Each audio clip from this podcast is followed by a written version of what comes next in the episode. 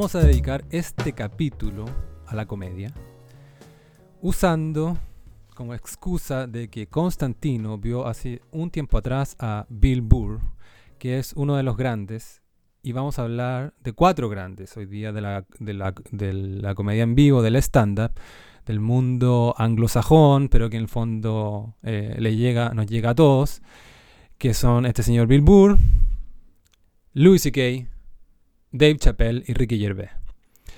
Partamos al tiro, Constantino, eh, con Bill Burr. ¿Cómo fue para ti verlo en vivo? Cuéntanos dónde lo viste, cómo fue un poquito la experiencia. Sí, me tocó ir a ver a Bill Burr, me tocó. Eh, yo vivo aquí en Berlín, eh, Cristóbal, para aquellos que, que, no nos han escuchado o que no lo saben. Y Bill Burr se vino a hacer un tour por Europa el año pasado, 2019. Y mi hermano vive en Budapest, así que lo fuimos a ver ambos. A, a los dos nos gusta mucho. Y básicamente fue el show, eh, vimos en vivo el show que, que él ahora eh, lanzó en su especial Paper Tiger. Y nada, pues fue un cagón de risa. Eh, Bill Burr es de los que tú mencionaste, sin perjuicio que me gustan todos, es el que mejor me representa, el que más me hace reír, el que más se acerca a mi mirada sobre, eh, sobre la vida.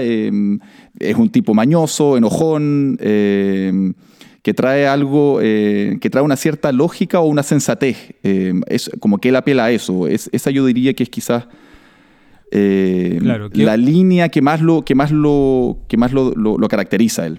Claro, apelar al sentido común muchas veces y, a- y hacerte pensar de repente las cosas de otra manera. Em, ¿Te parece si escuchamos un clip para que se enchufe la gente que no lo ubica? Eso, pues, me tinca. Ya. Vamos a escuchar primero un chiste un poco de hace algunos años atrás, pero es que es como ya es un, un hit de, de YouTube. I'm afraid to get married, man. Why would why wouldn't as eh, why man wouldn't be afraid to get married at this point? You know, look at Kobe. Look at the shit he's going through right now. Right? Guy's getting a divorce. His wife's gonna get 70 million bucks. Never hit a layup in her life. You know, can anybody explain these divorce settlements? Can anybody make sense of these fucking things? Tiger Woods' wife, $250 million. She's a babysitter worth a quarter of a billion fucking dollars. Somebody, go ahead. Somebody, explain, justify it. Justify it. What? What? He cheated on her? I don't give a fuck. Yeah, I don't give a fuck. He cheated on her. Great, the relationship's over right then. Kobe cheated, right? Shouldn't that relationship been over right then? Why did she hang around like some jaded cop for three years trying to get her fucking pension? Right? Get that 10 years in? I don't know, maybe that's too harsh. That shit bothers me, man. Dude, there is an epidemic of gold digging whores in this country. and every night I put on the news and I'm waiting for someone to address it. Every night, never see it, you know? And every night I bring up gold digging whores and the whole crowd pulls back like I'm up here talking about Bigfoot, right? like I'm saying the moon's made out of cheese or something. Talking about whores, people. They're everywhere. How many? How many more great men are going to get chopped in half before we do something? Why is it so quiet in here? God damn, I don't get it.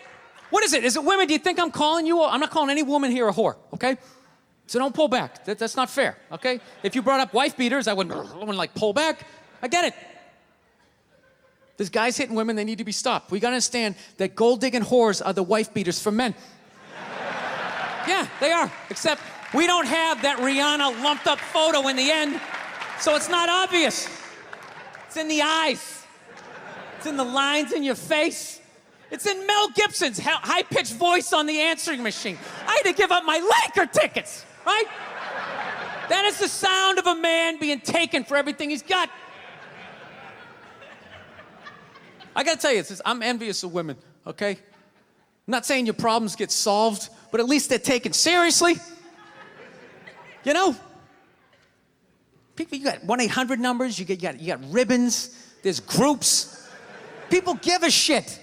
Anything happens to a guy, it's just considered funny. Some woman cut her husband's dick off, threw it in the garbage disposal, and turned it on. People thought it was hilarious. They were, eh, hey, Stumpy. Nobody cares. You think if a guy removed a woman's titty and threw it in the dryer, anybody would be joking about it the next day? The entire country would grind to a halt. There'd be a moment of silence. Bueno, un pequeño clásico de YouTube. Yo, yo lo conocí por YouTube, primero, como uno conoce a veces a los comediantes, porque alguien me comentó por ahí, yo era fanático de Louis C.K. y este era un poco de un estilo similar. Aunque con el tiempo uno entiende que son bien distintos, más, pero puede que compartan una cosa como que apelan un poco más a un público más, más, más masculino. Em, pero son diferentes. Yo, a mí también me, gusta mucho Bill Burr, no soy tan un conocedor como tú. Eh, sí lo vería en vivo, feliz, si viniera cerca de donde vivo. y, pero me parece que tiene un buen delivery, como dicen los mismos comediantes. Que es, o sea, es muy eh, entretenido de escuchar. Y me cae bien, le compro. Y tiene esta cosa media. Esta cosa de hacer rant y estar como medio enojado. Pero que, que, es, es, es, simpático a la vez, digamos. No, no estoy escuchando como un, como, como un tipo refunfuñar. Y, le pone huevos también. Tiene como de los de la lista que tenemos acá, tiene como una cierta habla fuerte, digamos, y es como se impone a través también de, su estilo de hablar y de... Sí, no, eh, de acuerdo, él tiene como una, una actitud, eh, tiene como un, está, con, está en un mood permanentemente escenario, que está enojado. Sí, eh, eso es, un, es una característica de Bill Burr, de su acto, es que tiene rabia, eh, o, no sé si rabia, pero como dices tú, está eh, tiene, estos rants. Eh, hay, algo, se han hecho muy famosos Bill Burr con Conan, Conan lo lleva al menos una vez al año al show de Conan O'Brien, y Conan siempre le llama la atención y le dice, por Dios que, por Dios que estás enojado, por, por, qué, tanta rabia? pero eso es, es, parte del personaje, ¿no? Es parte de lo que él, de, de esta cosa que tiene él montada. Claro. Bueno, y lo que, lo que acabamos de escuchar me parece una genialidad. Y también es, cierta. Hay cierto hilo conductor, porque eso es de varios años. Y sobre todo en su último especial, Paper Tiger, que se, puede ver, cualquier persona con Netflix lo puede ver. Está el tema como de, género, un poco. Esta cuestión. Este clip es de antes de que explotara el caso, o sea, el Me Too y todas estas cuestiones. Eh, pero así todo, era uno de los pocos que, que, que tocaba estos temas. Incluso en este clip lo que acabamos de escuchar dice, mm, ¿por qué hay tanto silencio acá? Porque se eso me parece como muy, muy valiente de su parte, como que interpela al público ahí mismo y, transforma este silencio incómodo, que debe ser una cosa de pánico de los comediantes que deben tener chuta. ¿Qué pasa si toco este tema y no se ríen porque es too much? Exacto. Y lo suma a su, a su uh, comedia. Bueno, hay que decir que estos pequeños clips es para hacerse una idea, pero una de las gracias del, del stand-up es que hay una cierta estructura y interrelación entre los temas y por, por algo uno ve estas unidades que son de una hora, no es una sarta de chistes como era lo, como uno creció en Chile viendo en los programas de la tele, que llegaba alguien a contar un chiste tras otro del un, chileno, un peruano y un boliviano, sino que, pero sí sirven para hacerse una idea. Obviamente lo mejor es dedicarle un buen tiempo y ver cómo estos temas se van entrelazando y finalmente eh, hay un autor detrás. Para mí esto es lo que mm, quería comentarte, de que para mí la comedia es un amor, un romance un poquito más reciente. Eh, y lo he empezado a entender o, me he empezado a relacionar con, la comedia y con los comediantes, un poco como me relaciono con el cine o con la música. Te empieza a gustar gente, lo empiezas a seguir, compras eh, su último especial. Em, en tu caso, pudiste verlo en vivo, eh, tienes tus favoritos. Em, quizás lo que estoy diciendo yo a alguien que hace años eh, consume mucha comedia le suena como una obviedad, pero para mí ha sido como una suerte de, despertar y darme cuenta de que hay un autor detrás y que tiene una mirada del mundo y eso es lo que me, eh, me gusta y creo que en, en lo que vamos a comentar ahora en el caso de Bill Burr en especial está súper claro, tiene, tiene esa mirada.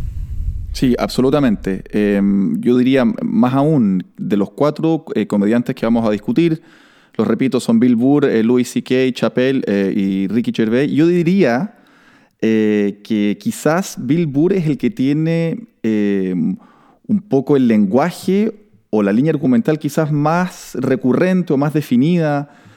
Es el, es el que, es el que o sea, digo, hay ciertos temas o ciertos tópicos que se repiten en todos sus especiales. Eh, él se ríe mucho del feminismo, se ríe mucho del movimiento MeToo ahora, los últimos, los últimos dos o tres años, eh, y tiene esta lógica no informada, como, lo dice él mismo, una uninformed logic que, que al final responde, tiene, tiene unas respuestas un poco estomacales o instintivas a determinados temas sociales, que puede ser, como te digo, el movimiento MeToo, el feminismo. Él, él tiene una mirada que va un poco en contra de la corriente, pero, pero súper entretenida, ¿no? A propósito de eso, escuchamos un clip ahora más reciente de, de, su último especial en Netflix, que es probablemente uno de los mejores, de Purple Tiger, y está dedicado no a las mujeres feministas, sino que a los hombres feministas. You now have you have the male feminist. Like where the fuck did that come from? Just out of nowhere, last couple years. I'm a male feminist. Uh, I've always championed women. No, you haven't. You haven't. This shit came out and you're fucking scared. You did something. You grabbed some fucking titties. What the fuck did you do that you have to overcorrect that fucking hard? What kind of a man who still has his balls is walking around saying that he's a male feminist? I'm a male feminist. I totally see the way you see the fucking world. It's, it's impossible as a man who was raised right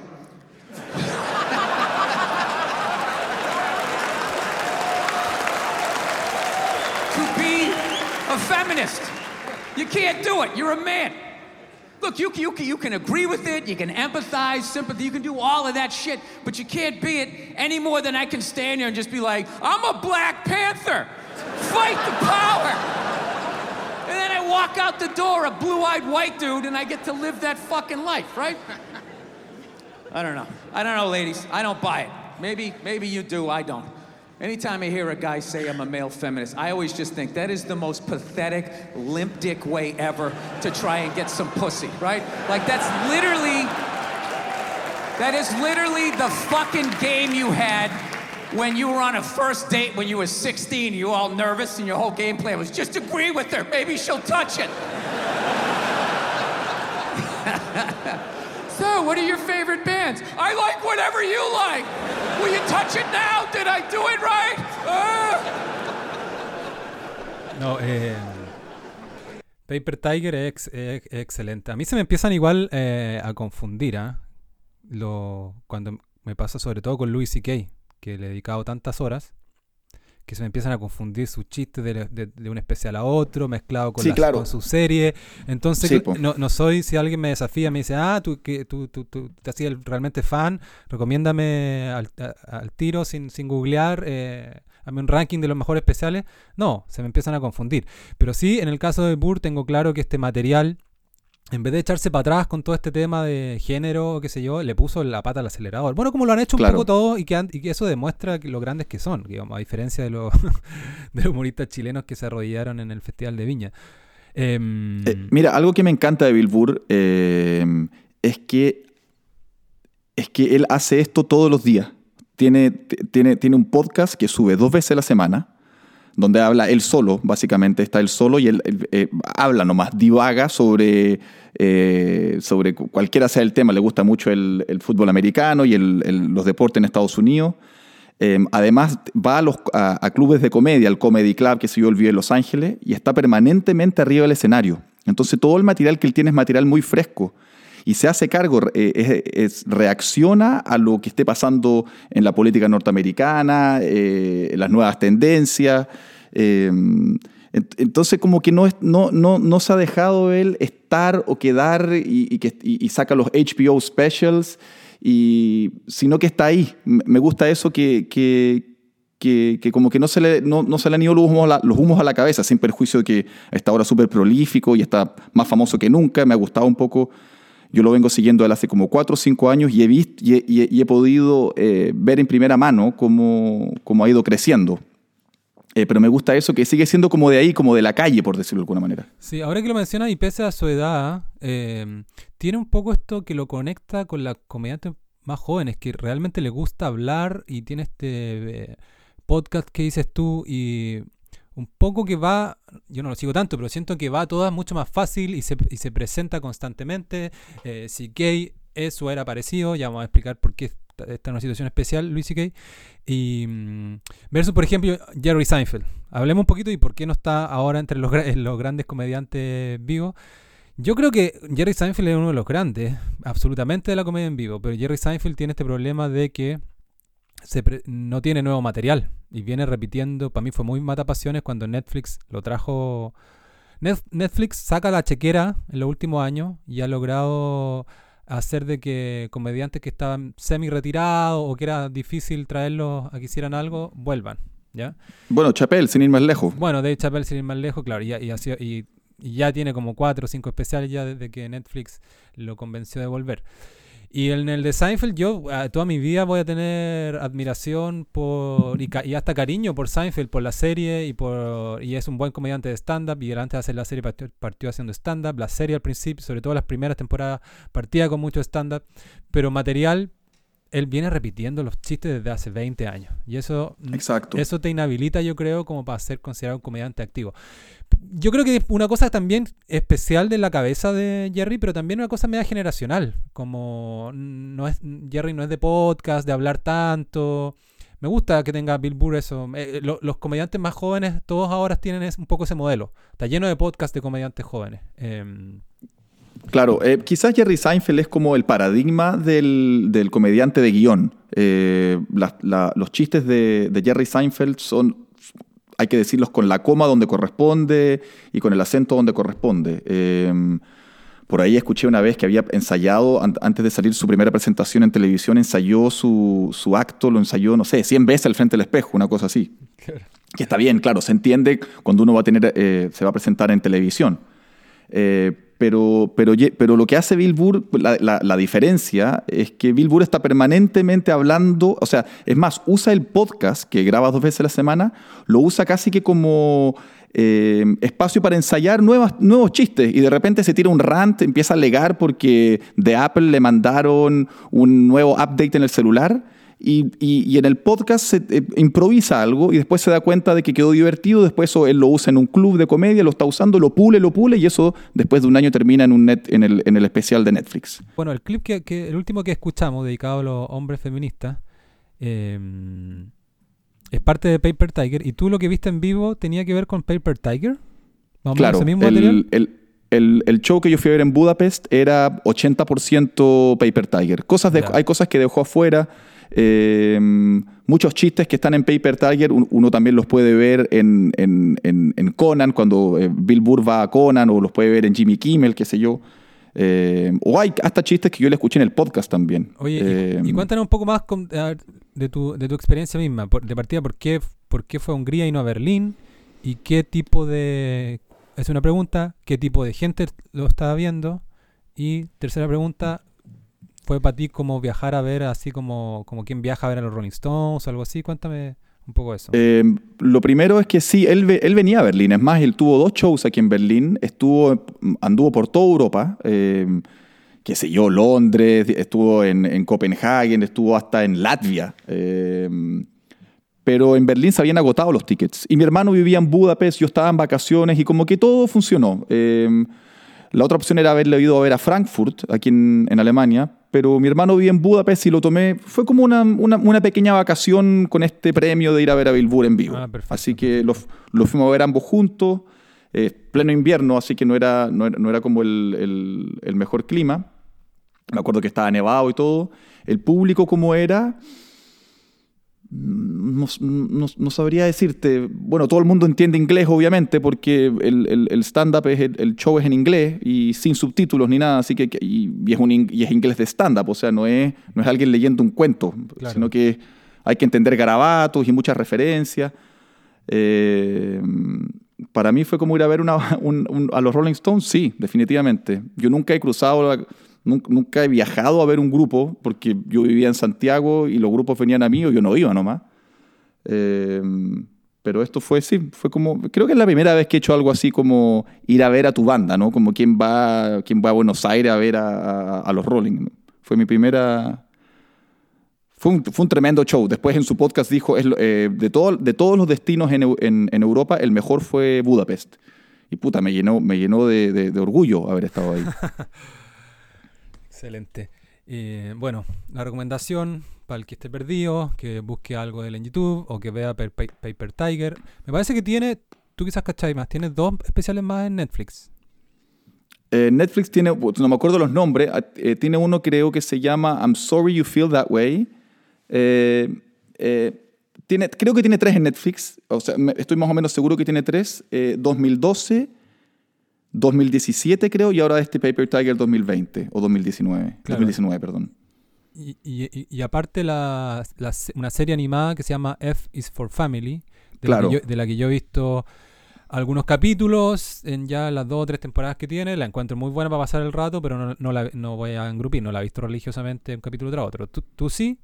Sí, yo he visto F, eh, F is for Family, eh, me la- me- ya me he visto todo, o sea, las tres temporadas que lleva, va a sacar ahora la cuarta temporada, la va a lanzar ahora, no sé, dentro de este año. Eh, claro, no es un cagón de risa, es... Bueno, es como esto, esto que está pasando con Netflix, que Netflix saca la chequera y empieza a financiar proyectos por todas partes, ¿no? Eh, no, es, no es Seinfeld en términos de chiste. cuenta de qué se trata. Está básicamente basada en la infancia de Bill Burr. Es una serie que está ambientada en los 70s eh, y un poco... eh, Se eh, ríe un poco de, cómo era la, la- la vida... eh, la vida de la familia norteamericana de clase media en esa época. Blanca, Con los roles, claro. con los roles, blanca, claro, con los roles súper definidos eh, del marido, de la mujer, de los hermanos. eh, un poco... Tiene eh, el algo como, diría que tiene algo así como de Family Guy, como South Park. Bueno, eh, de, de Family Guy en ningún caso, porque Family Guy raya en el delirio y en lo absurdo. Eh, bueno, y South Park también. Eh, claro, es, o- a ver, es obviamente una crítica a la sociedad norteamericana, eh, pero mm, es como light en realidad este eh, F is for Family. Yo le escuché una entrevista a Bill Burr donde él dice que está súper orgulloso de, de todo el trabajo que se le ha puesto a, mm, a- como la ambientación, a la ropa de los personajes, Claro. a, la- a lo- a los autos. eh, A mí me pareció como, Y- una, como estas sitcom que hacen los gringos, obviamente animada, pero un poco más irreverente, un poco más punk. Como si fuera, pues está lleno de estas series así de mm, Everybody Loves Raymond, o qué sé yo, de la, como de la familia, y una casa y pocas locaciones. En este sentido, está, ani- e insisto, es animada. Pero más irreverente, un poquito más incorrecta. No sé Eh, si de eso tiene F is for Family y... y- y- pero mira, no, si, si- si tengo que recomendar el trabajo de Bill Burr, yo recomendaría ver sus especiales. Ahí está la carne de su humor. No en, en F is for Family tiene... Es un poco un- como una dramedia en realidad. Tiene hasta un poco de drama. No, no, me, no me parece un show tan bueno para ser así... O sea, no es para reírse. Bueno, e- es un groupie sincero. No, no, no estás cegado por tu admiración a, a, a Burr. Eso me parece bien. Oye, pasemos al segundo nombre, que para mí es eh, un tremendo nombre, que es eh, Louis C.K. Y probablemente uno de los responsables de que yo me haya enganchado con la comedia en general. Em, ¿Cómo definir a Louis C.K.? Yo alguna vez a un amigo se lo presenté como una mezcla de George Carlin y Jerry Seinfeld, porque a mi amigo sabía que a mi amigo le gustaban los dos. Em, Pero yo le agregaría algo más. Eh, Louis C.K. tiene una cosa de self-deprecating. ¿Cómo se sí, dice eso? sí, sí, sí, para allá iba. Eso es, es- es- es el humor. Que yo creo eh, que es, el, un experto lo que de más un- lo distingue. Claro, es un, es un exponente del humor autoflagelante, Eso. Un, un- un gran exponente. eh, claro, es lo que mal, eh, es parte, eso es parte de la comedia en general. eh, esta cuestión autoflagelante, pero él lo hace muy bien, es como uno de los pilares de su comedia. Es muy, yo encuentro que es muy ingenioso y también como Bill Burr es muy prolífico. Es un tipo que está probando mucho siempre en el club, que sacaba un especial cada año prácticamente y que curiosamente Claro. partió tarde en la vida, o sea, su, su éxito fue tardío, o sea, cerca de los 40 él empezó a ser eh, conocido y se, y se pegó, ahí, despegó y vaya como despegó, o sea, hoy día si tú buscas, por ejemplo, hay un, la Rolling Stone sacó hace algunos años, la revista Rolling Stone gringa, los 100 mejores comediantes de la historia, eh, en primer lugar Richard Pryor eh, y algunos eh, clásicos para atrás y el que y el que está más arriba de los de los vivos o, o todavía Los vigentes. de los vigentes es Louis C.K. Claro. Y, mucho más abajo está hay otros más. Pero con Bill Burr, me, o sea, perdón, con Louis C.K. me pasó como primera vez que veía un humor tan negro eh, y tan bien hecho y que te empezaba a sentir, y que, que te, te cagáis de la risa nomás. Como eh, lo lejos que podía llegar en tallas sexuales eh, y lo mucho que enganchaba el público y a la vez con una con lo que decía antes re- respecto a Bill Burr y que aplica para todos los buenos comediantes, con una cierta mirada del mundo, con un hilo conductor, con ciertos temas y con un muy buen delivery. A mí, Louis C.K. es el que mejor me cae. Yo encuentro que eso es importante. Si un, si un comediante está hablando y medio que no te cae bien, y aquí no estoy diciendo nada muy diferente a cómo relacionamos con las personas. De repente hay gente con la que tú no tienes onda nomás, que lo escucháis y decís, ¿por qué no se calla? O como, "Mm, es un poco extraño. De repente eso es muy importante. Y para mí Louis C.K. es como... la- y, le pasa a otra gente que es fan de él, ¿ah? que te siente que es como... Que esté gordo, porque es gordo. Es como, puta, como si fuera tu amigo, ¿cachai? Un poco así. Cae bien el gordo, sí. Cae bien, eh, Luis, que yo eso comparto plenamente. Eh, de los cuatro que vamos a hablar hoy, es, es- es que el, que me cae mejor, así de mirarlo de, de- aspecto y de tono de voz, y, y- y- por ejemplo, no es como Bill Burr. Eh, Bill Burr está enojado, tiene esa cosa que a mí, es más, yo la primera vez que lo vi, un poco lo encont- encontré choqueante el- lo, lo- lo enrabiado o lo irascible que es. En cambio, Louis C.K. tiene una cosa mucho más como, como no sé, como resuelta, como, como que le afectan menos las cosas. Oye, hay mucho paño que cortar con Louis C.K., especiales de Netflix, series, varias series. Y eh, fue. Voy a decir de nuevo último. Y el Me Too, que le llegó como un mazazo. Sí, po. Es un emblema. Pero antes de eso, vamos a escuchar un poco. Vamos a, a escuchar dos clips. Primero, uno más antiguo. Esto está sacado de un clip de, de una presentación en Canadá. Y después uno un poco más reciente, ya cuando era más consolidado, eh, en un especial de HBO. Thank you very much. Thanks, uh, everybody. Uh, hello. nice to be here. How are you doing? Good. Good. Good. Nice to be here. I, uh, I'm broke. Anybody else broke? You ever get so broke that the bank starts charging you money for not having enough money? That's fucking broke, man. Bank called me up. They're like, "Hi, we're calling because you don't have enough money." I'm like, "I know." She's like, "Sir, you have insufficient funds." Well, that's a good way to put it too. I agree with that. I find my funds to be grossly insufficient. Thanks for calling. Why are you mad at me? I don't understand what. How is this something I'm doing to you? She's like, sir, you only have $20. That's not enough. You can't only have $20. I'm like, look, I'm not being broke just to fuck with you. I just really don't have any money. I'm not trying to be a dick. I just, my life is shitty. What? So they charged me. They charged me $15. That's how much it costs to only have $20.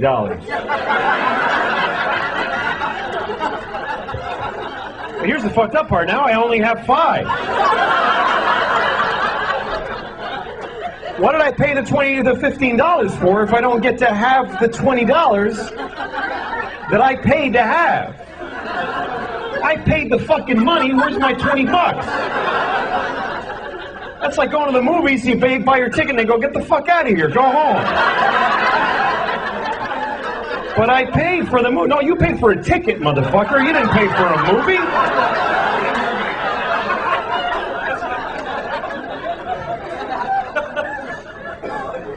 You ever have negative money?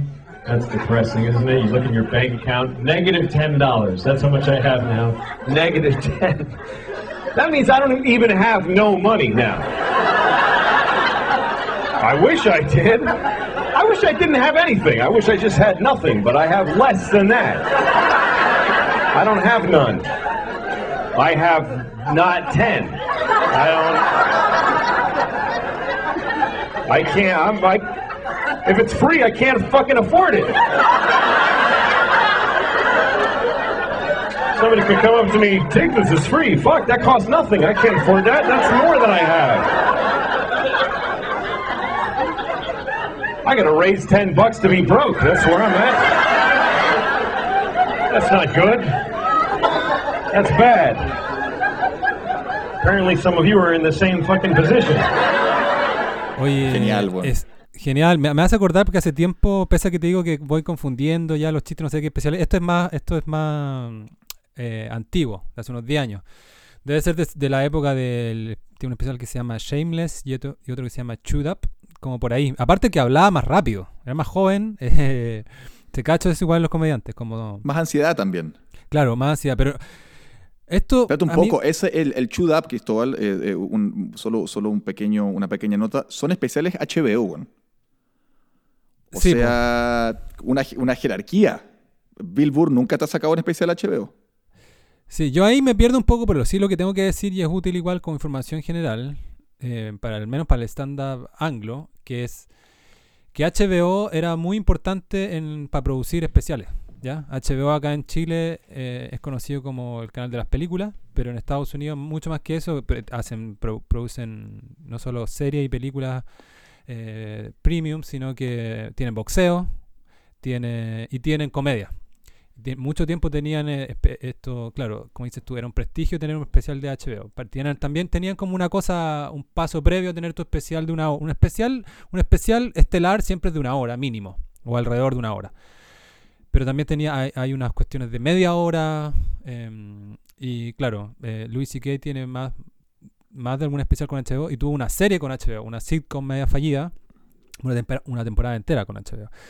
Y el problema de HBO, con, eh, de los especiales de HBO, o sea, el problema para nosotros, para el resto del mundo, es que no teníamos cómo verlo. Lo- Netflix ha, ha- ha producido, eh, usando ese mismo modelo, yo creo que producir un, un especial de stand-up no es tan caro, no es como financiar, ¿cachai? The Witcher, no es como, no tenéis que hacer una gran producción, tenéis que grabar Claro. una de las presentaciones de la, Exacto. Claro, y como Netflix tiene plata, le mete cuentos y así Sansari le pide a Spike Jones que grabe y grabe en backstage. Claro, le pueden meter cuentos porque mucho no gastan, ¿cachai? Un micrófono y un weón y en el teatro donde se está presentando y donde la gente ya pagó por estar. Entonces, Netflix obviamente le ha dado un reimpulso a esta cuestión y, y lo ha hecho más universal. Ahora, HBO también tiene su, su suerte de Netflix, pero yo lo usé una vez y el catálogo era paupérrimo. Y ahora, preparando este capítulo, busqué a ver qué tenían de comer. No, y no. Busqué a la rápida, al menos CK no, no tiene nada, versus el el de Estados Unidos está todo. Oye, pero a propósito de este último clip, a mí me pare- ahí me acuerdo de lo genial que es nomás, y también me acuerdo de este comediante y los comediantes en general son personas que yo al menos considero inteligentes. O sea, una, un, alguien que es bueno para tirar chistes X o reírse de que otra persona se cayó en la calle, qué sé yo, me- eso me parece básico. yo, lo, yo hago eso, pero ya eh, adquirir este nivel de, de observación, de hay una parte con la cuestión autoflagelante. Yo no tengo nada de plata y le creo, o, o- o al menos lo vivió atrás, ¿cachai? Algunos años atrás, claro. claro. Y después saca esta cuestión que eh, es divertido porque es verdad también. Pues, weón. Tú podés tener menos 10 lucas y te sentís basura y, te, y, y el sistema te trata como la mierda también. Eh, bueno, el chiste sigue después y cuenta, dice que este chiste lo conté en, en, en Los Ángeles, en Orange County, que es una parte más pituca, mucho más pituca, y nadie se rió, ¿cachai? Porque lo miraban como con cara de como... ¿Por qué sería esto divertido si fuiste responsable financieramente? Claro. Eh, en fin, oye, mm, ¿qué más de Louis C.K.? Eh, bueno, tengo aquí anotados sus especiales de Netflix. Ya en Netflix está, hay tres especiales. 2017, que fue su último especial ahí, Hilarious y Live at the Comedy Store. Me parece que Hilarious no es producido por Netflix. De repente llega, así como llegan películas, entran y sale uno. Beacon Theater también estuvo.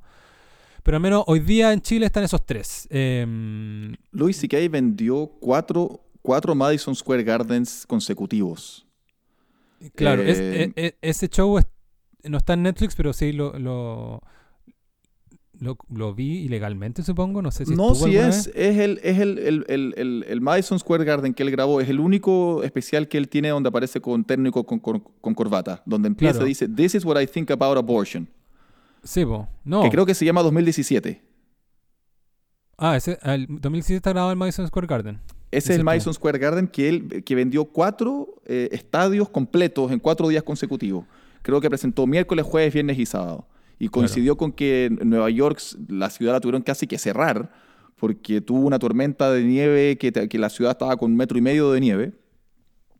Eh, pero un dato importante, o sea, de nuevo, en, en- en contraste con Bill Burr, este tipo tiene especiales en HBO, Eh, Louis C.K. te llenó cuatro Madison Square Garden. Eh, claro, Claro. era el rey. Este, Sí, Louis era el rey. C.K. hasta- hasta, hasta el Me Too era el, era el, para mí era el rey indiscutido.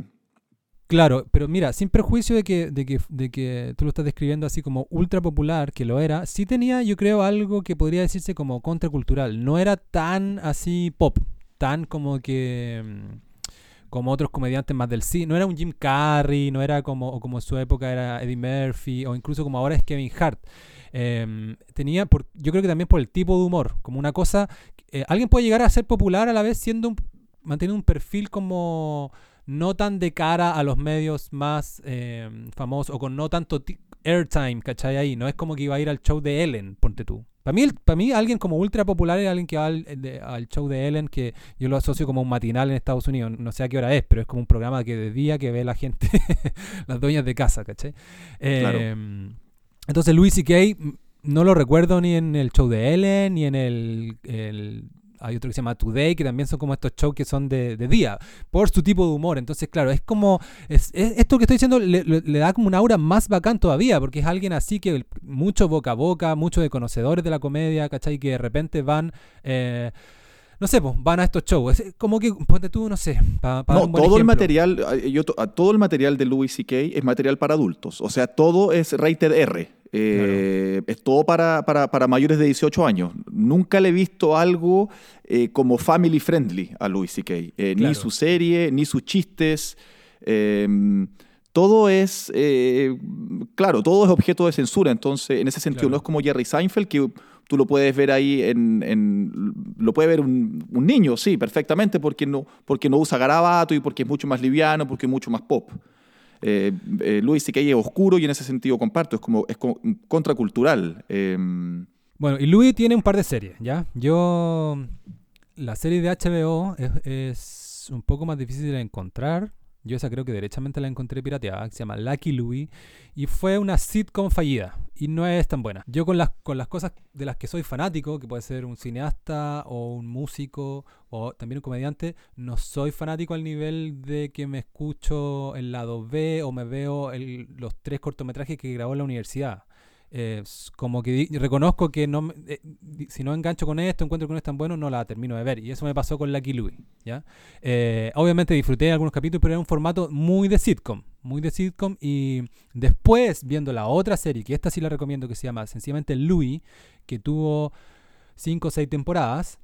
Eh, ahí caché que ese, ese formato le, funcionaba más y en ese formato fue muy influyente. Es una serie donde es una serie como documental autobiográfica, por decirlo así, y donde Louis C.K. se presenta en un club de Nueva York donde, donde creo que yo donde yo creo que eh, forjó su carrera, por decirlo así, como era uno de los constantes del, del, del Comedy Cellar, un club que cuando yo fui a Nueva York eh, fui a este club solo porque lo conocía por la serie de Louis C.K. Eh, obviamente no lo vi porque no, coincid- no coincidió los días y ya, y ya, y ya era un, pez demasiado grande como para que se presente A veces llega de sorpresa, o, o- o- solía llegar de sorpresa.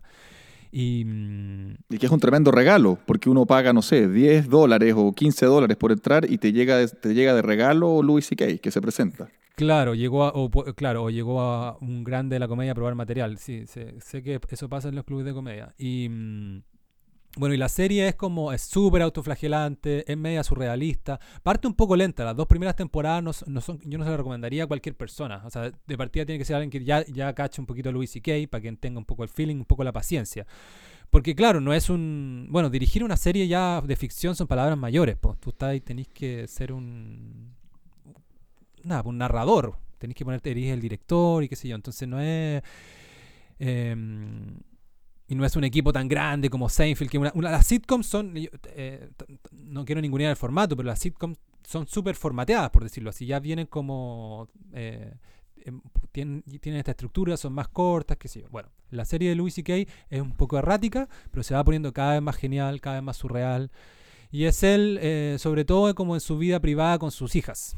Obviamente, en eso dije, di- me parece que dije documental, pero no es, en realidad no es documental en el sentido de que no es, no es un reality, no es los Kardashians, sino que es él representando su vida y con un poquito un estilo documental. Están sus hijas, pero no son, son, son su hija en la vida real. Y van Claro. creciendo en la serie.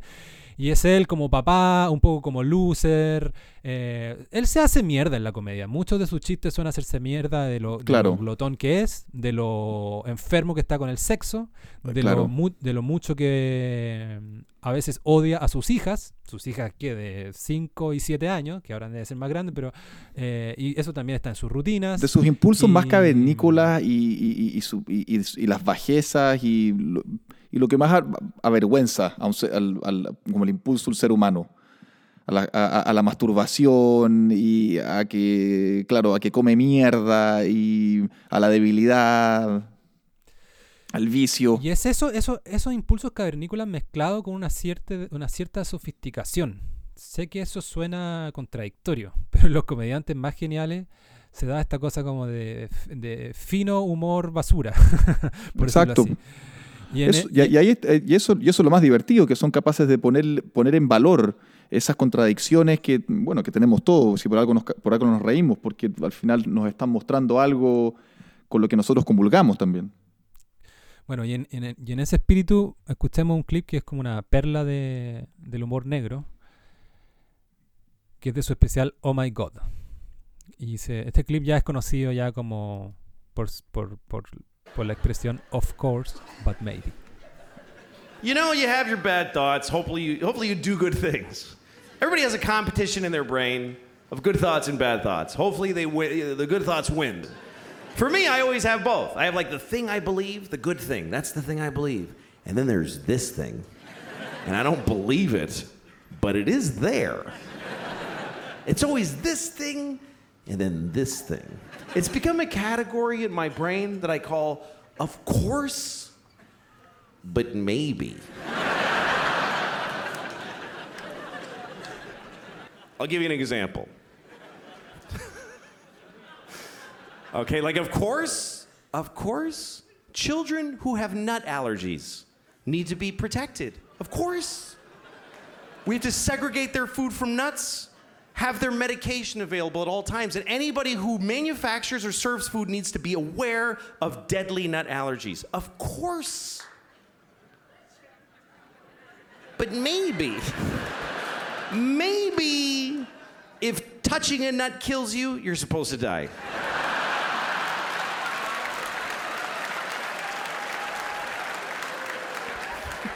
Course not. Of course not. Of course not. Jesus.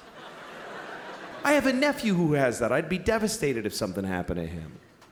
But maybe, maybe, if we all just do this for one year, we're done with nut allergies forever.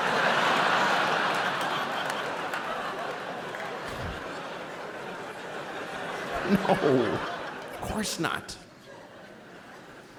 Of course, if you're fighting for your country and you get shot or hurt, it's a terrible tragedy. Of course. Of course. But maybe, maybe if you pick up a gun and go to another country and you get shot, it's not that weird. Maybe if you get shot by the dude you were just shooting at, it's a tiny bit your fault.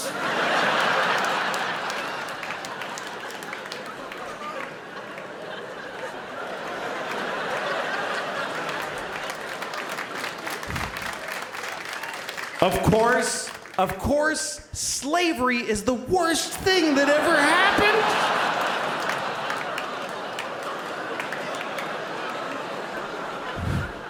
Listen, listen, you all clapped for dead kids with the nuts. For kids dying from, from nuts, you applauded. So you're in this with me now. Do you understand? You don't get to cherry pick. Those kids did nothing to you. Of course, of course, slavery is the worst thing that ever happened. Of course it is. Every time it's happened. Black people in America, Jews in Egypt, every time a whole race of people has been enslaved, it's a terrible, horrible thing. Of course. But maybe, maybe every incredible human achievement in history was done with slaves. Every single thing where you go, how did they build those pyramids? They just threw human death and suffering at them until they were finished. How did we traverse the nation with a railroad so quickly? We just threw Chinese people in caves and blew them up and didn't give a shit what happened to them. There's no end to what you can do when you don't give a fuck about particular people. You can do anything. That's where human greatness comes from, is that we're shitty people, that we fuck others over. Even today, how do we have this amazing microtechnology? Because the factory where they're making these, they jump off the fucking roof because it's a nightmare in there. You really have a choice. You could have candles and horses and be a little kinder to each other, or let someone suffer immeasurably far away just so you can leave a mean comment on YouTube while you're taking a shit. No, genial. Me, me acuerdo, bueno, dentro de todas las cosas, eh, bueno, ya el concepto es genial del of course, of course, but maybe, como cualquiera se puede relacionar con eso, todos tenemos, eh, funcionamos un poco así en nuestra cabeza, pero Louis C.K. tiene también esto de, de llevar al público al límite, usar el chiste, un chiste largo, por decirlo así, para cada vez ir como en pasos incrementales, yendo más al chancho. Claro. Está con, el- con lo de la esclavitud. Y me hace acordar de, otro, de otra rutina que tiene Louis C.K. que es muy buena para el que le parez- parece demasiado esto de tener que ver un especial al tiro de alguien que no conoce y prefiere algo más chico. Tiene un, un- una presentación en Saturday Night Live del año 2015 que dura algo así como 8 minutos y mezcla sus hijas con el conflicto Israel-Palestina y con lo suavemente racista que es de una manera espectacular y con pedofilia es, todos esos temas Wow. Y- Qué y- preponderante es el, es- son, son todos estos, estos temas en el stand-up comedy, ¿no? El racismo, la homofobia, eh, eh, los judíos, los esclavos, eh, el feminismo, el sexismo. yo creo que tiene que ver con que bueno ¿Cómo temas- tanto? ¿Sí? son temas importantes pero también son temas que la comedia sirve para bajarle la tensión y para poder Exacto. decir po- bajarle la tensión como válvula de escape para poder decir eh, la comedia da cierta inmunidad y me parece bien que dé esa inmunidad porque no es el mundo real no es un no es alguien emitiendo un comunicado.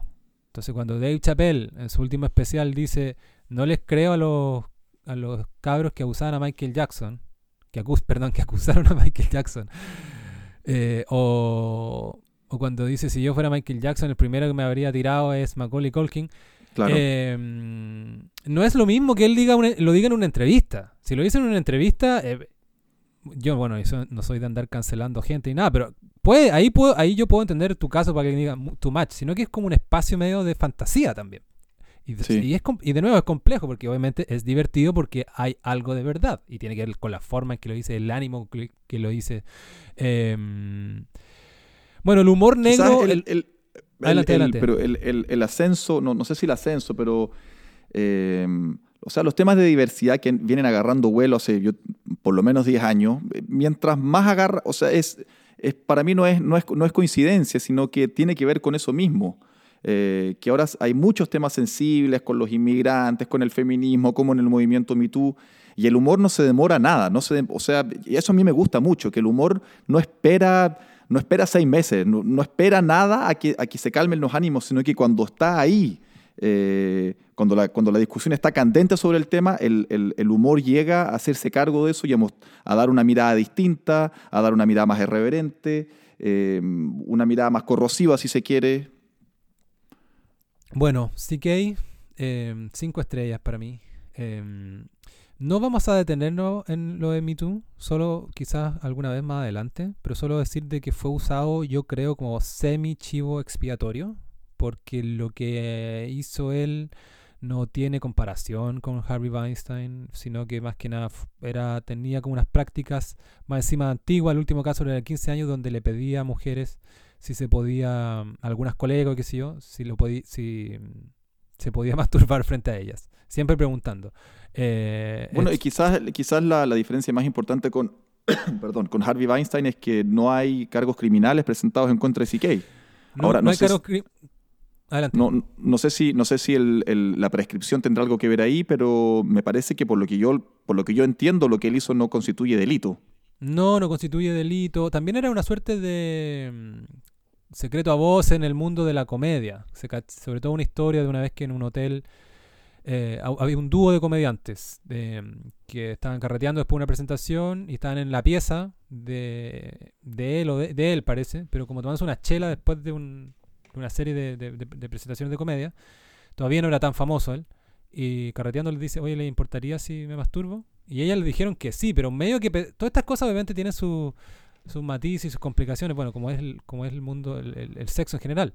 Eh, y el huevón se bajó los pantalones y empezó. Bueno, y esa Claro, historia... literalmente. Claro, y esa historia apareció en un, en un, en un blog, página web, que me, que me parece que Gawker, que uno que ya quebró. Y, pero no salía quién es, no, no salía el nombre, qué sé yo, entonces... eh, no, yo, es- yo eso lo resumo como una vez escuché a, a otro comediante, Nick Di Paolo, diciendo, bueno, si le pasa eso a mi hermana, si, si el le hace eso a mi hermana, bueno, Nick Di Paolo es amigo de Luis C.K., pero, pero también es un tipo con, con huevo, digamos, como, dice, yo le, le, pego, le pego la forma un cornete, pero no hacer esta cuestión como que. un- porque literalmente tuvo un ostracismo de un par de años, Louis C.K. Porque salió esta cuestión en el New York Times como. Una vez que pasó lo de Harvey Weinstein, empezaron. eh, la- el incentivo de los medios era encontrar otros casos. Destapemos otros casos, alguien que tenga. Y, y Louis C.K. ya está- estaba pedido, por decirlo así. Hombre blanco, exitoso, muy de que le gusta a los hombres también. Entonces. mm, tiene cierto asidero el, el- que haya salido ese reportaje. Obviamente era, era algo de- morboso y era algo que ponía en aprietos a las personas que les decía, pero a mí me, me parece que este ostracismo como de dos años y que y unas columnas que aparecían también en el mismo New York Times, como otra gente como este tipo debería casi que hacer penitencia para volver, me- siempre me pareció too much. HBO también en su minuto bajó sus especiales, una weá ridícula. eh, y bueno, la cosa es que volvió a presentarse y caché que volvió a presentarse hace un tiempo y le va bien igual, lo aplauden donde va, tiene una fanaticada muy grande. Partió como a hacer un poquito la ruta, no sé si la ruta de nuevo, pero eh, obviamente no se presenta de nuevo en el Madison Square Garden, pero en, más selectivo por el interior de Estados Unidos. Y caché que empezó a salir también de Estados Unidos. Caché que tuvo una presentación en Israel y tuvo hace poco en el, en el DF, en México. Ahí casi que la pensé, como, como, hablamos de antes de viajar para una, para una banda. Em, los paralelos con eso. em, así que, bueno, me alegro. Ojalá que vuelva pronto nomás. Y que Sí, no- pues que vuelva. Sí. Me- igual me parece difícil, ¿ah? por cómo está la cuestión en Estados Unidos. O sea, eh, Louis C.K., pese a que decíamos que no era una- un weón tan pop o tan como prime time, eh, había, había, se había, había presentado unos premios de los Oscars hace un tiempo, no, no en la presentación principal, sino que había tenido una- unos- había salido un par de minutos y lo había hecho bien y pero no creo que vuelva así tan hacia la palestra, pero al menos que pueda presentarse tranquilo sin que le hagan ni una protesta ni nada. Dave Chappelle. Pasemos a Dave Chappelle. Bueno, vamos a hacer, eh, vamos a hablar de Dave Chappelle y, y, eh, Ricky Gervais un poquito más rápido, ¿ya? Ya que se nos fue una hora hablando de Burr y CK. Dave Chappelle, a mí me gustaría contar de Constantino de que yo llegué por, por un canal no tan tradicional, pero me parece interesante porque es interesante el producto que vi por primera vez. Ah, yo años atrás seguía mucho a un, a un cineasta que se llama Michel Gondry, que tú ubicarás. Sí, claro. Es sobre todo el mundo de los videoclips. Es, es considerado junto con Spike Jones y un par más como una suerte de los, de los maestros del videoclips de, de los años 90 y después. Eh, Gondry hizo Eterno dirigió una película que ya es de culto, que es Eterno Resplandor de una mente sin recuerdos. Entonces a mí me gustaban sus clips, me encantó esa película. Y por él, de repente veo que estrena un documental que se llama Dave Chappelle Block Party. Y Dave Chappelle Block Party resultó ser una de las mejores películas musicales que he visto, que es este tipo, Dave Chappelle, comediante, ya exitoso, contrata a Gondry para que dirija una fiesta que él va a hacer en, una, en un barrio de Brooklyn, que entiendo que es de donde viene él, un barrio, no sé, mucha gente dice Brooklyn, piensa como en hipster hoy día, pero Brooklyn es muy grande y entiendo todavía tiene eh, partes como más proletarias, por decirlo así. Y hace esta fiesta y él se raja con una block party. Y mm, es precioso porque no, no hace gran alarde, de hecho es como una suerte de boca a boca, ya no pone ni un cartel ni nada, se viene una fiesta este fin de semana en tal plaza. Y, y obviamente Dave Chappelle, tiene contacto y tiene puso plata, entonces se presenta Kanye West, The Roost, eh, The Roost, The Roots. claro, esos serían los no, Rooster es gallo. Eh, The Roots. em, Con, con Lauren Hill. ¿Tú lo viste? Sí, lo he visto. Ah, ya. Perfecto. Sí, po. no, po, pero ¿cómo se llama el grupo que tenía Lauren Hill? Eh, The Fugees. The Fugees y varios más. Eh, y más encima Kanye West estaba, eh, ya era conocido porque estaba partiendo con esos discos excelentes que tenía hace como 10 años. Y ahí lo vi por primera vez. Yo me pareció un tipo, eh, Dave Chappelle, eh, bueno, de un corazón gigante porque hacía esta cuestión, pero a la vez como no una huevonada, no lo hacía con, con todas estas cosas que digo, sin alarde, qué sé yo. Y obviamente dirigía un poco la cuestión en el sentido como era el anfitrión de la, de, en el escenario y, y mucho backstage. Y Gondry también lo sigue en, la preparación y me cayó excelentemente bien. Y ahí yo me enteré que existía Dave Chappelle, que era un comediante negro eh, considerado brillante en Estados Unidos y por un show que había tenido como un show de variedades, como un show de variedades en el sentido que tenía sketch y entrevistas en la calle y cosas así, que se llama The Chappelle Show, que duró Claro. como tres años y que fue muy, fue muy famoso. Y ahí lo- y así lo conocí yo. Y de- años después, y, y, mm, fast forward de eso, me encuentro con esto, con, contigo, con este nuevo romance que tengo con el stand-up.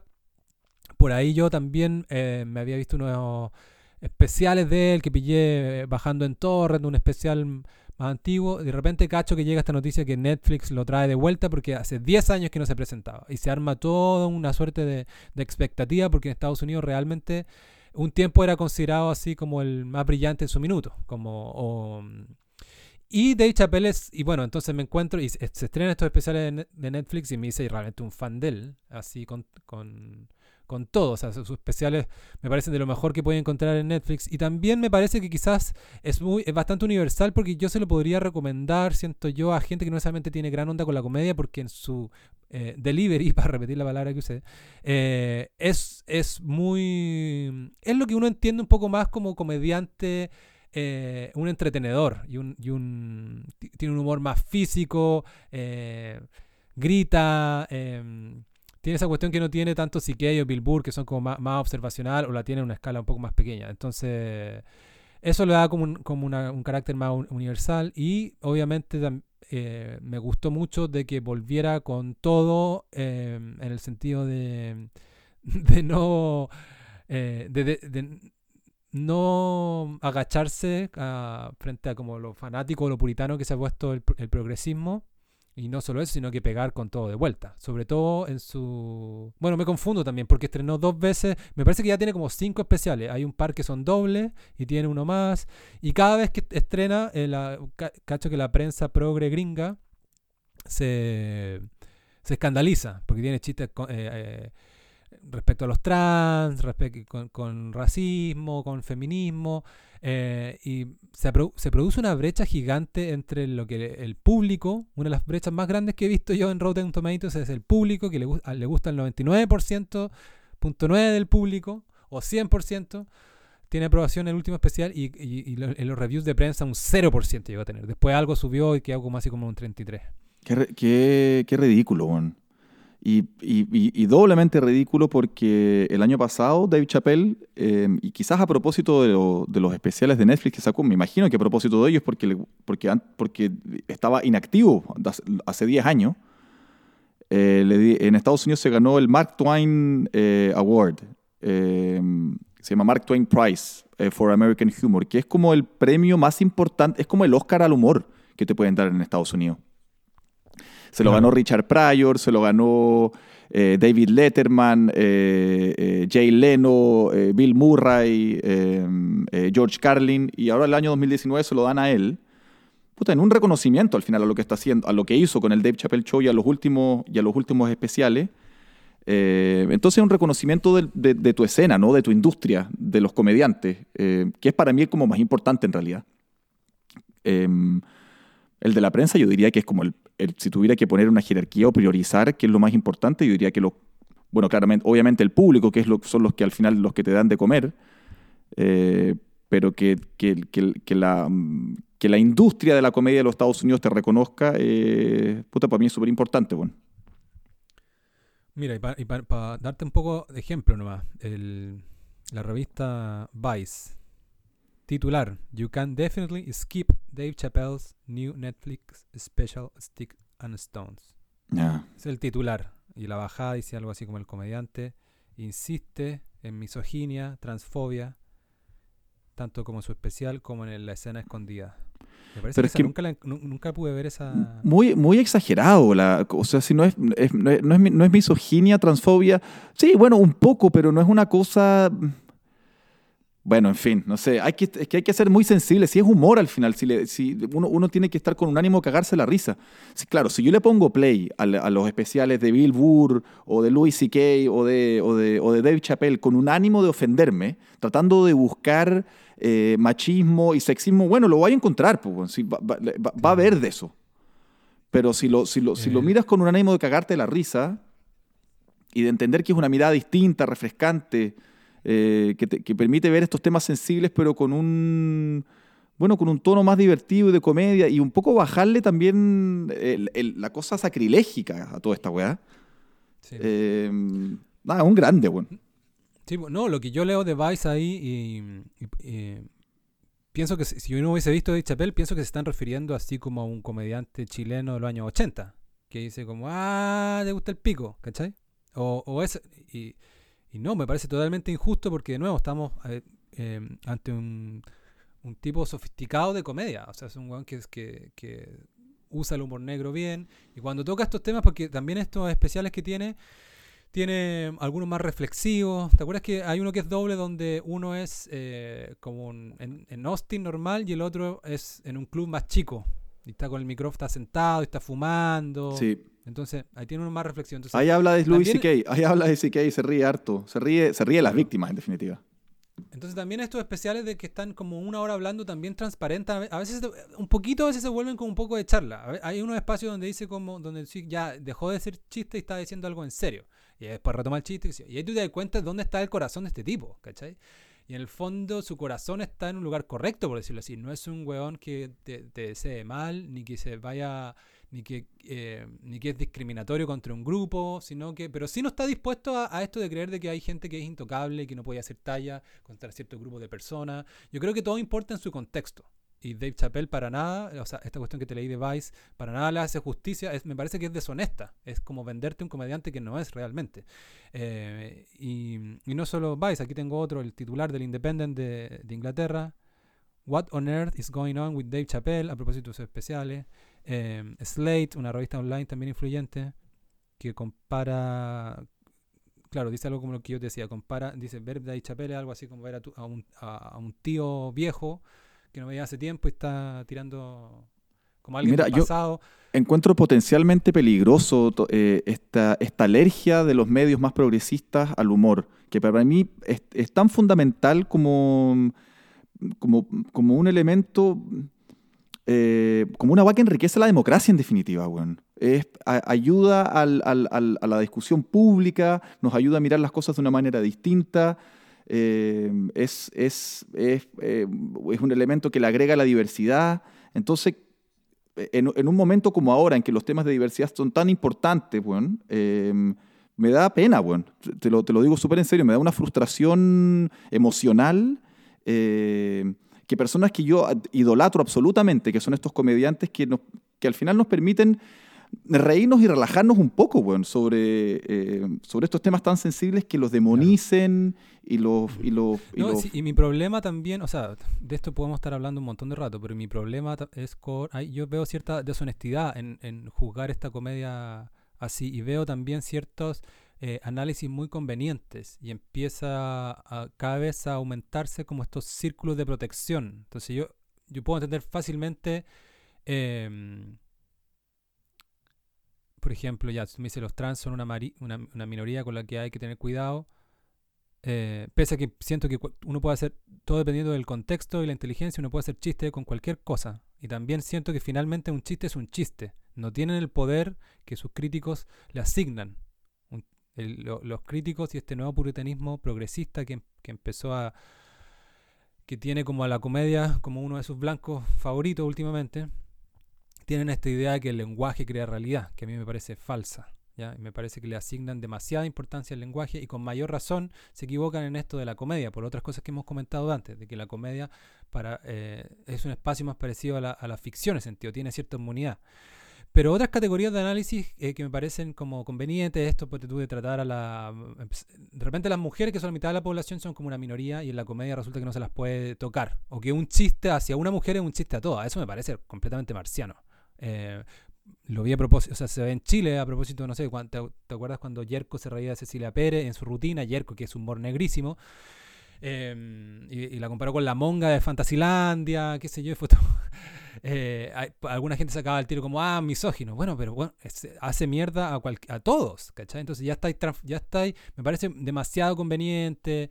No, em, pero lo que me encanta de Dave Chappelle es que en vez de agacharse, agachar el moño, ha, ha respondido con todo. Y ha seguido haciendo chistes como sea. Y los comediantes son un poco así. Eh, se lo escuchaba algún comediante hace poco en un podcast, no sé si Tom Segura o alguien así, decía, si a mí me dicen como, oye, no vayas para allá, o no digas esa palabra, un comediante medio que va a tratar de jugar con eso. Entonces, más encima, más encima una estrategia, esta estrategia como de intentar de, entre comillas, censurar, porque técnicamente no es censura, sino que es crítica, em, es contraproducente. Em, escuchemos un clip de Dave Chappelle para orientar un poco a quien no lo conozca. Vamos con un, con un clip de su último especial, donde decimos que cada vez ha. Este último especial eh, se llama Sticks and Stone. Em, a mí, pese a que te digo, me, mareo un poco, me pierdo entre los como 4 o 5 que tiene. El último me pareció especialmente bueno, porque es como una respuesta a la cultura de la cancelación con todo y me parece que eh, ya testea sus propios límites. Eh, y vamos con un ejemplo. The next one's a little harder. I want to see if you can guess who it is I'm doing an impression of. All right, let me get into character. You got to guess who it is, though. okay, here it goes. Uh, duh, hey, duh. If you do anything wrong in your life, duh, and I find out about it, I'm gonna try to take everything away from you. And I don't care when I find out. It Could be today, tomorrow, 15, 20 years from now. If I find out, you're fucking duh finished. Who, who's that? That's you. That's what the audience sounds like to me. That's why I don't be coming out doing comedy all the time, because y'all niggas is the worst motherfuckers I've ever tried to entertain in my fucking life. Oh goddamn sick of it. This is the worst time ever to be a celebrity. You're gonna be finished. Everyone's doomed. Michael Jackson has been dead for 10 years, and this nigga has two new cases.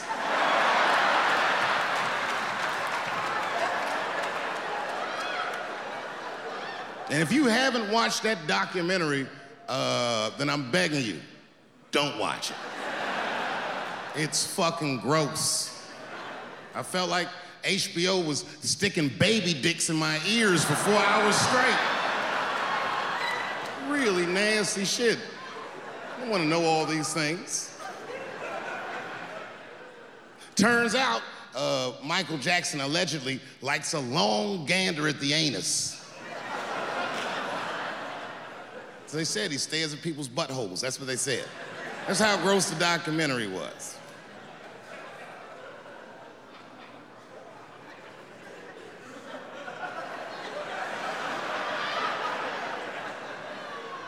I'm gonna say something that I'm not allowed to say. But I gotta be real.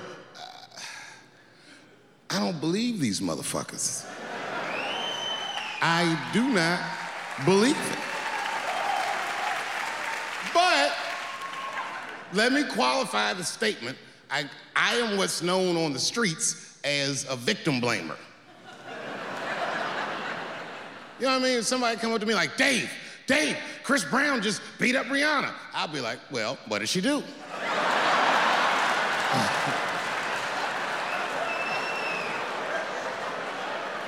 Dave, Michael Jackson was molesting children. Well, what were those kids wearing at the time?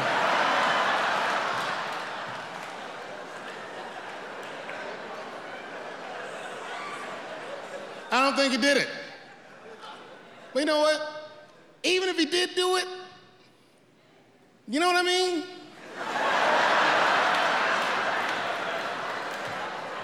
You know what I mean? I mean, it's Michael Jackson. I know more than half the people in this room have been molested in their lives. But it wasn't no goddamn Michael Jackson, was it? this kid got his dick sucked by the king of pop. All we get is awkward Thanksgivings for the rest of our lives.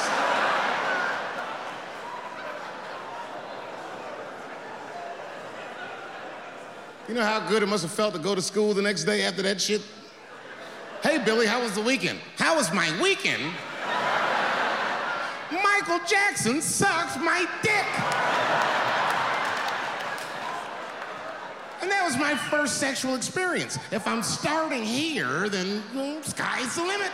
No, buenísimo. Eh, y un poco me, me- me consuela que, que cuando él se refiere a la cultura de la censura y, y- y- y- a los sensibles, de los progresistas que, que se ofenden con todo esto, eh, el público aplaude, pero aplaude como, como, como quien aplaude un candidato político casi. O sea, la gente se siente identificada. Y, Sí, po. y la explosión de Netflix con, con, con, con, em, con stand-up specials y la gente que está yendo a ver stand-up comedy. O sea, de alguna manera te dice que hay una, hay una, hay una masa silenciosa de gente, o no sé si silenciosa, pero son los buenos que no están ahí tuiteando y, y en sus blogs Sí, eh, ofendidos, sino que hay un montón, un montón, un montón de gente que aprecia esta nueva actividad, este nuevo arte, porque eso es lo que es en definitiva y que se siente muy identificada y que no andan ofendidos por la vida y, que aprecian, que aprecian esta mirada refrescante y, y, saludable. bueno. Oye, pero acá completamente al chancho, pero me, gusta, porque es tan al chancho que tú, yo te insisto que eh, a mí al menos me importa eso de dónde está el corazón de esta persona. Porque yo creo que la gente también, o sea, lo que, lo que está diciendo se está riendo porque se fue al chancho con el humor negro nomás. Y a, a Luis C.K. lo he visto irse así al chancho, o a veces más al chancho, pero nunca quizás con, con estos casos tan prominentes. Como, el, como la cuestión de Michael. O sea, Luis C.K. tiene, una, tiene unas cosas absurdas de repente, como. Que mata a una guagua, ma- que ahorca una una- guagua que- hasta, la- hasta, hasta, hasta ahogarla. Claro, unas cosas así, claro. Pero. eh, no, Dave Chappelle ya metiéndose con, con, lo- con el caso de Michael Jackson. Y ahí más hacia adelante empieza a decir. que no empieza. eh, eh, que si, si él hubiese sido que pedófilo, se hubiese metido. Su prioridad hubiese sido Macaulay Culkin.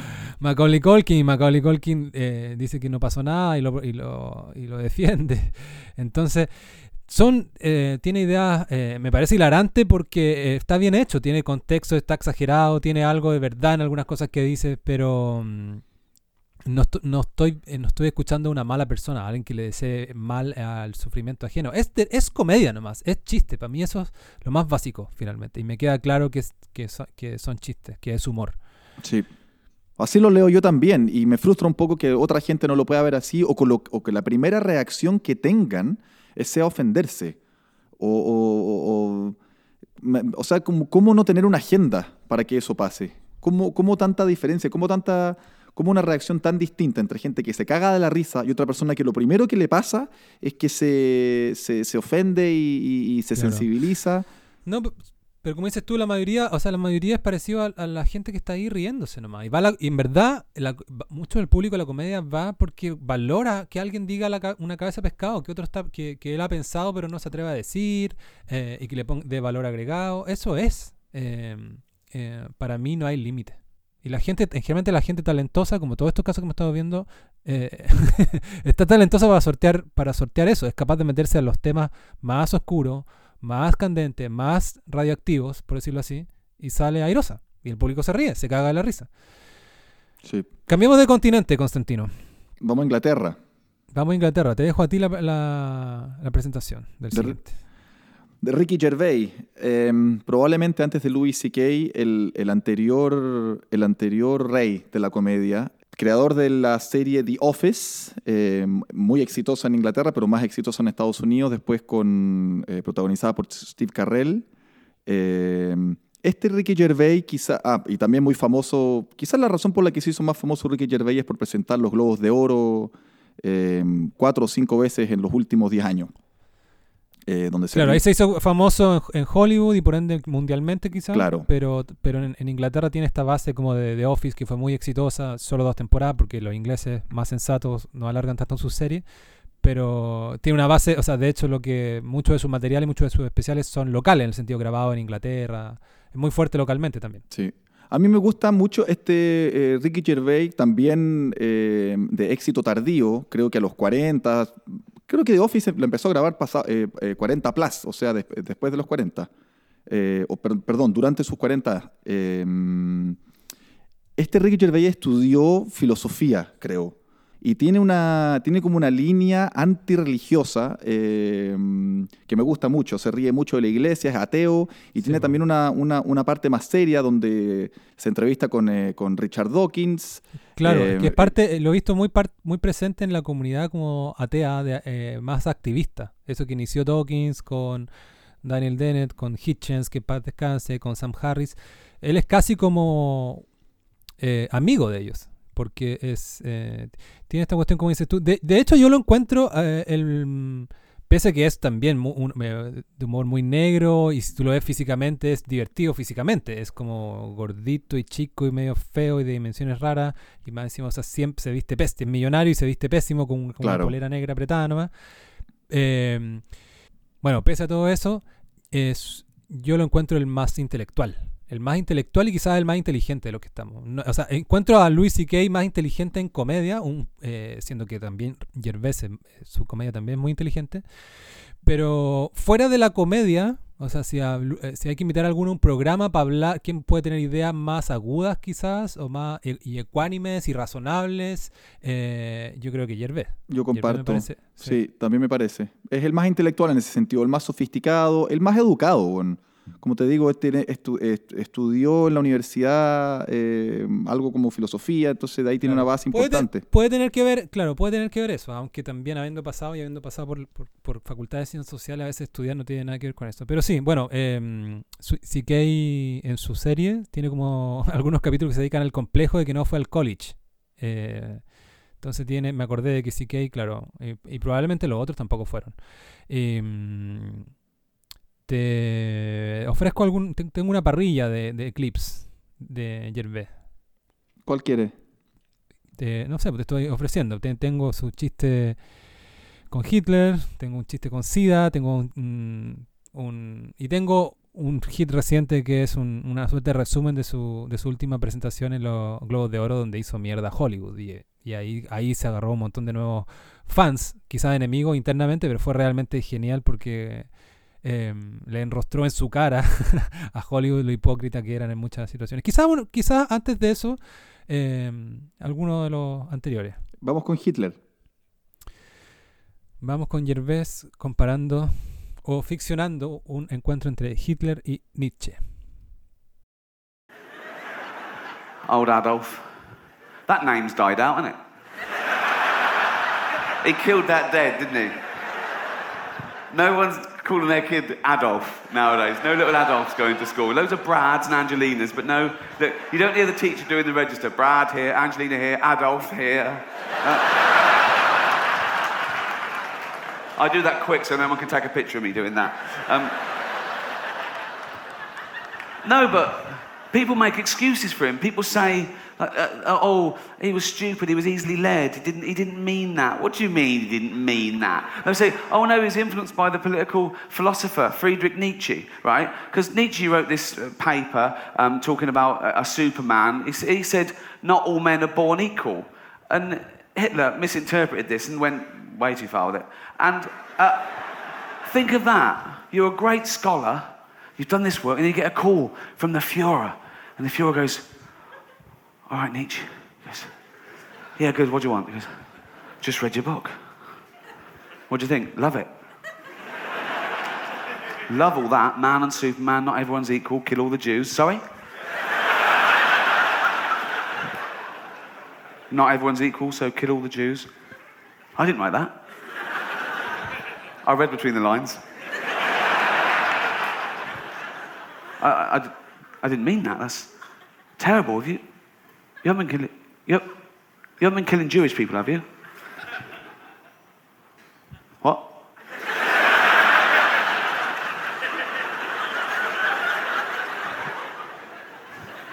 have you been killing Jewish people?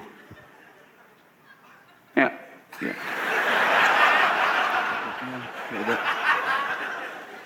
A few. How many?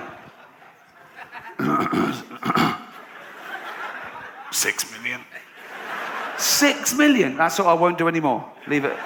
Leave it at six. That's terrible. I won't do any more. Stay for dinner? Well, I will, but be careful in future. I will. Are you writing any other books? Well, I am, but I'm scared to tell you about it. I won't do anything. What's your new book called? My new book is called The Gypsies. Do we need them? Cheers. Ok. Pese a que no es tan. no tiene esa cosa como Chapel de, de humor más físico, igual tiene unas pequeñas cosas que, que, que muy talentoso. Pequeñas No, pero si tú ves un especial de Ricky Gervais, yo diría que es el más actor, lejos. Es- o sea, hace caras todo el tiempo.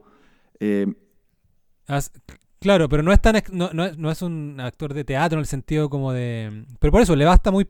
Tiene eh, cosas en la voz y ponerse de un lugar a otro y pequeño. Aquí no estamos viendo, pero por ejemplo, cuando imita, en esta parte, cuando imita a, a Hitler, empieza como con una mano. Cuando Hitler se da cuenta de que Nietzsche le está diciendo la cagaste, empieza como a. Juega a con el libro. marco de una mesa. No, como a tomar el marco claro, como, el- como súper incómodo. Claro, no, eso, eso, eso también. Los comediantes son grandes observadores también. Si no estáis, si no, no podéis ser eh, un weón ultra autista y comediante, yo creo. Tenéis que estar conectado con el resto y ser tener un buen ojo para esos, para esas cosas. Sí, sí. Oye, te confirmé, estudió, pri- primero estudió biología y después se pasó a filosofía en University College London. Y salió graduado como de los mejores de su, de- Sí. de su promoción. Así que, Ah, mira. claro, tiene una formación académica distinta, pues, weón. Bill Burr todo lo contrario, weón. Tiene, tiene como un bachelor en radio, pero se dedicó a trabajar en warehouses. Me parece que de estos, me parece que los que son cercanos son Gervais con CK, pese a que viven en continentes distintos. Pero he visto a, Gervais en la serie de CK. Eh, bueno, deben Bueno, hay tener un, todos hay un- buena hay onda, un me especial en HBO que se llama Eh, Talking Funny. Esto ya es para, esto ya es meta, meta stand-up para aquellos que Claro, les gusta mucho ver stand-up comedy. Nerd de la comedia. Claro, un nerd. Y quieren ver eh, algo así como, como el behind the scenes, el detrás de las cámaras, de cómo, desde cómo se hace un chiste hasta, hasta anécdotas de, la, de, lo- de, las, de las primeras etapas de, la- de las carreras de los comediantes.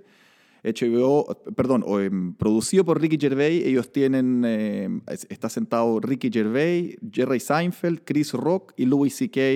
en también un Olimpo ahí de, de- stand-up comedy, y ahí ellos discuten em, comedia, se cuentan chistes, cómo partieron sus carreras. eh, Sí, bueno, bueno, yo, yo un tiempo que, que fui un poquito más nerd de la comedia, eh, de, lo que, de lo que vi en cuanto a documental y cosas, eh, o, o programas de televisión o similares, que sobre comedia es de lo mejor. Hay otras cosas muy fomes, como hay una, una documental largo que está en iTunes como Misery Loves Comedy, muy aburrido, pero esto, claro, efectivamente, eh, bueno, todos los que están ahí lo hemos mencionado hoy día, salvo, salvo Chris Rock. Chris Rock yo creo que se le puede hacer un espacio. Chris Rock también es, es muy influyente y tiene un buen especial de, de Netflix. Yo diría que está en los mejores de esta oleada de especiales de Netflix que ha habido en los últimos tres años, que es Tambourine. Parte un poquito lento, pero va agarrando vuelo. Y sobre todo es bueno porque en el sentido de, mm, de tiene algunas observaciones hombres-mujeres que no tienen tanto que ver con la cuestión de género en el sentido que hemos estado hablando ahora, pero hay unas cosas como el sentido de los más sexuales. ¿Te acordáis tú de Tambourine? eh, es el último, sí, no, se me olvidó. No, no, no, no para comentarlo ahora. No, no, no podría Claro, decir. No, pero, pero mencionar de que ese otro nombre. Oye, Gervais, mira, yo es el que menos conozco. Me pierdo un poco de él. Él tiene un montón de material en Netflix también y en otras partes. de- de- tiene esta serie Derek. Me parece que ahora tiene una que se llama Afterlife, si no me equivoco. eh, tiene películas. Este personaje que hacía en The Office también le hizo una película ahora después. Eh, no lo conozco tanto, pero, pero toda mi disposición a seguir conociendo porque me parece... eh, me parece genial las cosas que he visto de él. Su, Yo en el stand-up tiene- yo en el stand-up moder- en el stand-up moderno me inicié con él. O sea, él fue el primer, el primer stand-up comedian al que yo le empecé a ver especiales. Le vi Animals, que es uno donde tiene un beat sobre la Biblia que es tremendo. Em, le vi Fame. Fame es, Fame es, eh, el clip que acabamos de escuchar Claro. de Hitler viene de Fame. Tiene otro que se llama eh, Out of England. eh, y tiene ahora uno último que se llama Humanity. Creo que está en Netflix. Ese es de Netflix, sí, ese es de Netflix. Sí, este, no me pareció una genialidad, pero Tampoco. pero, tampoco. pero, pero está bueno, sí. Sí, Em, em, y lo que quería decir era sobre, solo sobre este. em, llamar la atención una vez más sobre el- qué tremendamente prolíficos son estos hueones. No solamente hacen stand-up, todos tienen una serie o dos series de televisión, podcast, claro. o sea, eh, son actores, escriben películas, o sea, el, el- no, o sea, no están ahí solamente, son unos trabajólicos estos hueones, realmente, y unos enamorados de su trabajo. sí, palpico. Eh, y, un- y una observación más sobre el, sobre el, el- el Talking Funny en HBO. Ahí está Jerry Seinfeld sentado y los tres, Ricky Gervais, Chris Rock y Louis C.K., coinciden con que Jerry Seinfeld es el mejor y le chupan el pico un poco y dicen, tú eres el mejor, de nos- eres el mejor, el mejor stand-up comedian porque hacías algo, que, eh, hacías algo distinto. eh, muy diferente tu manera de hacerlo y como, como, como un reconocimiento pero aquí yo vuelvo sobre el argumento de, de- de- de lo prolífico. Jerry Seinfeld un poco hizo Seinfeld y también no lo escribió él, sino que ellos trabajaban con un equipo de escritores. Sí, con Larry David, en y- la mitad de la creación. Claro, Larry David y también otro equipo de escritores. Habían otros tipos ahí que escribían eh, capítulos también. El mismo Louis C.K. le escribía chistes a, le escribe chistes a, Chris Rock y, fue parte del equipo de Conan y el parte del equipo de Saturday Night Live y escribía material para otra gente. No, son unos, unos, unos, unos cracks, realmente. Bueno, unos, unos, unos, de nuevo, unos trabajólicos, unos buenos hechos con, madera para el oficio. Bueno. Oye, me acordé que Ricky Gervais, a propósito de antes que me puse a hablar de, de los chistes de Chapel y tratar de- de pasar la palabra de por qué creo que no es ofensivo pese a lo lejos que llega, me acordé que Gervais, y esto reafirma de que es el más inteligente de todos, le contesta a la gente a veces en redes sociales y le va muy bien. O sea, tú decís a alguien así, Gervais también es de este espíritu, también se ha, también, eh, eh, ha criticado, bueno, lo que hizo con en los Globos de Oro, pero también es de criticar la cultura fanática, progresista y ultrasensible. Pero en Twitter eh, a veces le, le ponen algo y él contesta y, le, y y contesta tan bien le tiene miles de likes, o sea, no se lo funa a nadie, porque responde súper bien y lo han emplazado como, por ejemplo, em, sobre un chiste. Y lo, he visto explicarle a trolls de manera genial, como riéndose un poco de ellos, pero tampoco eh, con golpes bajos, eh, eh, donde él deconstruye el chiste y dice, no, tú estás equivocado, los judíos en ese chiste no son el blanco, el blanco es Hitler, ¿cachai? Me parece que, no- eh, y así lo he visto varias veces, o sea, como pocas veces he visto un comediante, me imagino que los comediantes internamente manejan estos temas, pero como explicar brillantemente eh, la estructura de un chiste, eh, no, eh, todo mi respeto para Gervais. También es, de estos es probablemente el que tiene una causa pública de activista más conocida. Él es animalista. Claro. Yo no engancho tanto ahí, pero me parece respetable porque conociendo cómo son algunos animalistas, no me parece un tipo fanático para nada. Em, Creo que es vegano o, No, no, era- o vegetariano. O sea, seguramente, pero aparte es animalista. O sea, lo, lo sigo en sus redes sociales, pero a veces lo sigo con temor porque está loco igual este. A veces pone su... O sea, tiene... Está, es- está- fue tan desafortunado con su... eh, con, con- en la lotería genética en, cuanto a su cuerpo que se, se hace, lo tiene demasiado superado. Y, y su- pero sube Sí, una... se, hace un, se hace un autobullying. Sí, pico. sube unas fotos as- asquerosas, como de, de su guata hacia arriba, ¿ya? Como si la pusiera a la altura del pico, pero sin filmarse el pico después, ¿cachai? Claro. Y se le ve la ponchera pelúa y su cara y poniendo una cara ridícula. La subes a su Twitter y tiene, weón, 30 millones de seguidores. Eh, Sí. no sé cómo... Sí, le he visto esos materiales. Claro, entonces, bueno, no alarguemos más este episodio con otros clips, pero sí recomendar el de los Globos de Oro, si alguien no lo ha visto, me parece que es genial lo que hace y otros clips sueltos también. Se eh, llega a decirle ahí, ahí mismo, tiene, un- tiene unas tallas contra ustedes que trabajaron eh, eh, años con Weinstein sin decir nada. No, realmente, eso, eso sí que es humor corrosivo, lo que hizo en los Globos de Oro.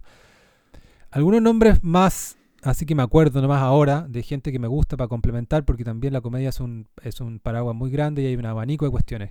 Que está en Netflix. El especial de Michael Che, un comediante de Saturday Live afroamericano muy divertido. El especial de Neil Brennan, que vino a Santiago. Curiosamente se presentó en un club chico porque andaba acá grabando un comercial y le ofrecieron. Neil, Bre- Mira. Neil Brennan eh, mm, escribía con Dave Chappelle, el show de Dave Chappelle. Es una comedia diferente, es como medio oscuro, oscura, nerd, pero muy interesante. Em, de mujeres a mí me solía gustar Sarah Silverman, pero se ha puesto media más fanática, ya no la pesco tanto. Em, hay y me gusta Ali Wong, al menos el primer especial, una em, gringa de ascendencia oriental. También tiene un especial en Netflix. No sé si tú quieres recomendar alguno más por ahí. ¿Alguno que hayas Yo visto? descubrí hace poco, hace poco uno muy bueno, se llama Sam Morrill, es un judío de Nueva York, eh, muy divertido, eh, nuevo también, o sea, debe tener, no sé, dos años, tres años dando vuelta y, y todavía no tiene especiales ni nada, pero muy divertido. Y también a mí me gusta, me cae muy bien Pete Davidson. Eh, ah, la acaba de es- estrenar, la acaba de estrenar. Claro, que acaba de estrenar un, un- un- un especial en Netflix y me olvidó cómo se llama. Eh, y curiosamente parte ninguneando a eh, Louis C.K. Yo no sé si tú lo viste, Cristóbal. No lo he visto. Se, estre- se estrenó ¿qué? hace cuatro días. Empieza el, el- el- el- especial y él, eh, un poco, eh, ¿cómo se dice? Como que se, ti- tiene un chiste vengándose de Louis C.K. porque ellos ahí compartieron en Saturday Night Live y Louis C.K. aparentemente fue duro con él y, y bueno, lo dejo ahí para que lo vean ustedes. Perfecto, estimados. Nos vemos hasta una próxima. Chao.